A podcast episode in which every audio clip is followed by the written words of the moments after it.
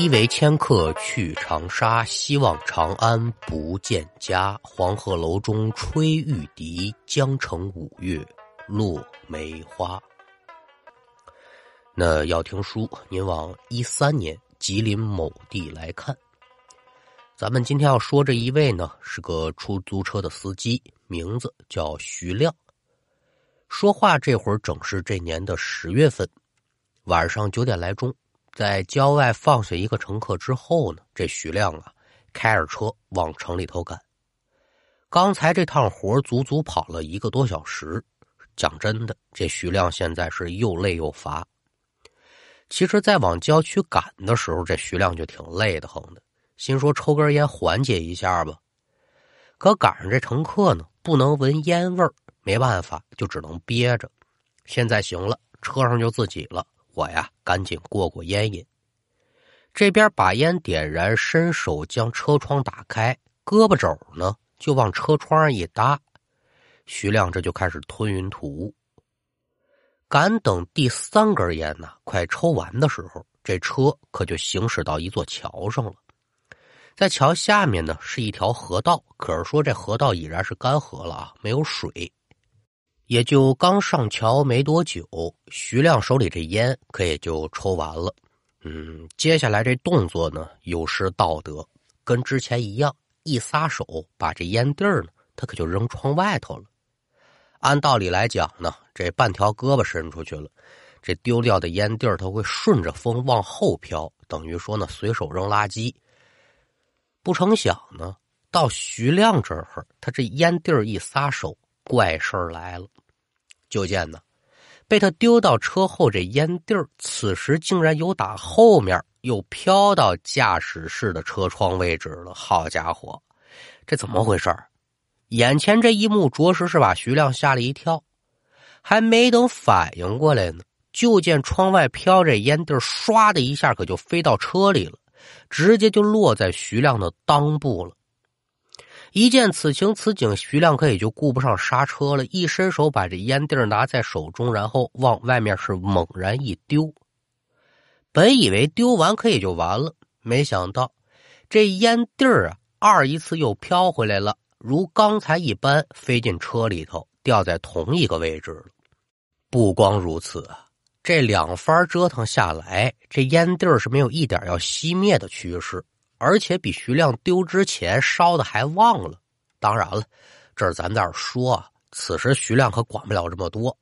这边将烟蒂拿在手中，脚下一踩刹车，赶等这车稳稳当当停下，徐亮这才把烟蒂丢出车外。看着这烟蒂是稳稳的落地，徐亮松了口气儿。哦，这应该是对流了，把这个烟蒂吹回来了，可真巧。当下车窗一关，一脚油门。可继续往前开，但是说这车开出去连二十米都没有，这令徐亮后背发凉的一幕可就出现了。您猜的还真就没有错啊！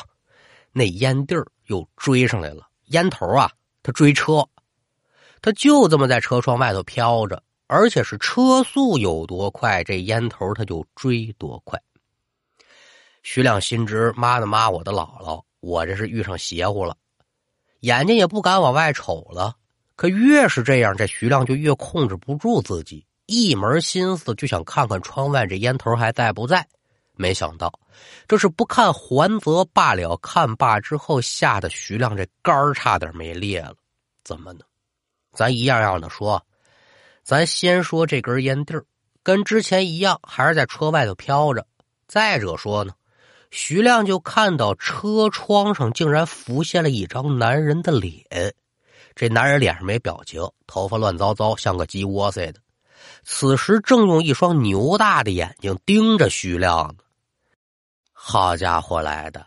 眼瞧这一幕，这徐亮还敢开车呀？一脚刹车把车子定住，伸手解安全带，驾驶室的门那是不敢开了，爬到副驾驶准备外逃了，这就。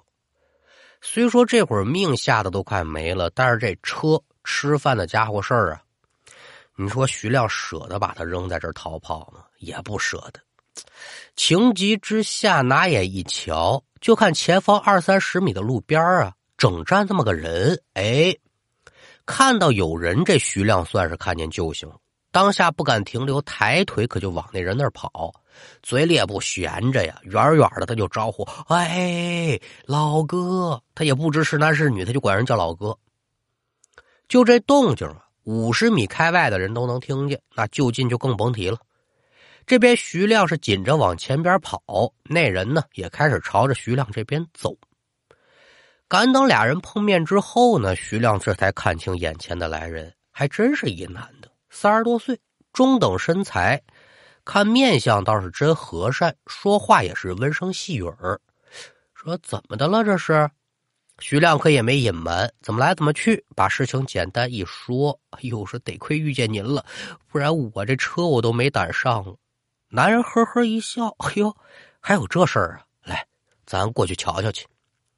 有人陪着，这徐亮多少踏实点。成成成，咱咱咱过去看看。说着话，两个人一前一后，可就朝这车上走。来到了切前，徐亮偷眼观瞧，不由得松了口气。哎呦，纠缠自己一路这烟头啊，此时是消失不见了。车窗上也没有刚才那张人脸了。哎呦，谢谢您了，老哥，这陪我走这一趟，我真是要吓死了。还客气嘛呀？你这是准备往城里头赶呢？对呀，那正好，我也去城里头。我正愁打不着车呢。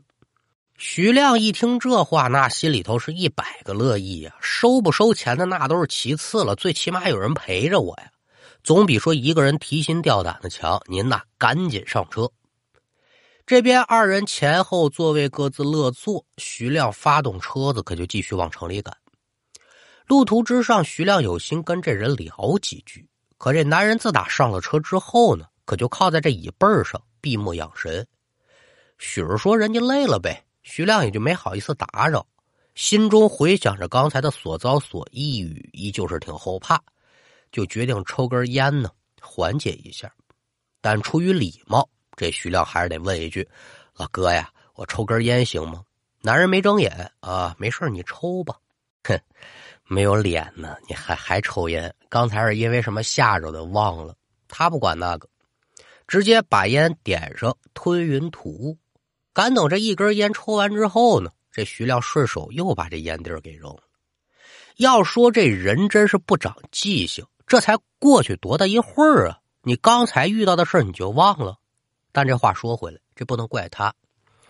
一个人这习惯养成之后呢，短时间之内很难改。虽然他这是个恶习呀，不过这一次对于徐亮来说，这习惯他估计得记一辈子了。怎么的呢？就在徐亮把这烟头丢出去的那一刻，就听身背后传来这么一个声音：“你是记吃不记打呀？一点记性都没有。”这句话算是提醒徐亮了。可徐亮开始就觉得这男人是好意提醒自己，刚要准备把这话圆过去，徐亮就突然感觉这男人说话的声音不对了。下意识放慢车速，徐亮拿眼朝后视镜观瞧，只一眼，身上这血差点没凉。后座那男人此时整贴在驾驶座的靠背上，他这头放在徐亮的耳边，男人这脸竟然是刚才浮现在车窗上那张脸呢！我的个妈妈呀！一声刺耳的刹车过后，徐亮是连滚带爬的往车外跑啊！到了这会儿，这车车我不要了，命重要啊！闷着头往前跑，直到跑到了一加油站，悬着这心才算是稍微放下。这边把自己个儿的遭遇呢，跟加油站的工作人员又讲一遍，求爷爷告奶奶。在工作人员的帮助之下呢，将将巴巴，反正把这车开到加油站了。直到天亮之后，徐亮这才胆战心惊的返回到城里。这事儿不能就这么完了，万一被哪个死鬼给缠上，那日后我这车是跑还是不跑啊？费了好大的功夫，徐亮终于是找了这么一位先生，怎么来怎么去，把这事情又跟先生讲一遍。哦，还还有这子事？行吧，先生大概其明白怎么个情况了，就让徐亮开着车把他带到了出事的那座桥上。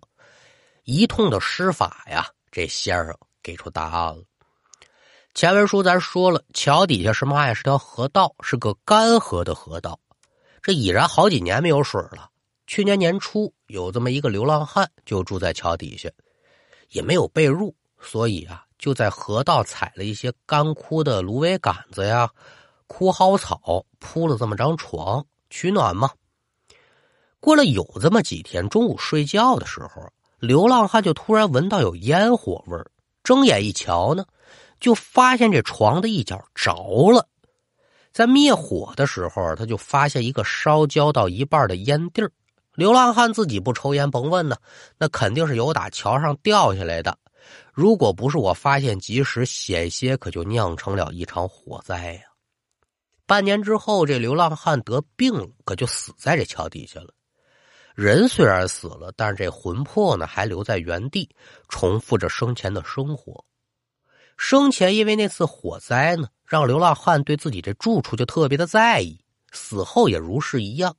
每当夜晚有人随意往这桥下扔烟头的时候，这流浪汉就会以用自己的方式对他进行一些警告：你呀，一不能随手的扔车内垃圾；二一个呢，你扔这烟头太危险，你万一把桥底下的树木给点着了呢？正因为如此，这才有了今天咱这一回书。那到故事的最后呢，咱还是得聊两句。接着今天这故事啊，开车抽烟。这是咱们现代国人啊，很多烟民的一种常态化的驾驶习惯。您别瞧学徒我在这人五人六的给您说书，不是一样，也有这个坏毛病。您说所有人都这么干，那就是人之常情，嗯，可以这么理解。但是啊，这不是什么好习惯。为了安全，咱也不提倡。二一个，交通安全法它也不允许。你要是说能把这烟给戒了，那再好不过了。如果说戒不了，哎，我就真在车里抽了。咱还是希望呢，将这个烟头呢放在车载烟灰缸里头熄灭，咱不随便的往出丢，这真的是没什么道德和素质。再一个呀，甭管说什么场合之下，咱这个吸烟了，一定记得把烟蒂儿熄灭，与人方便，与己方便，与公共安全、个人安全，那都是。有益无害的。好了，今天的故事就给您讲完了，感谢您的收听，我们下回再见。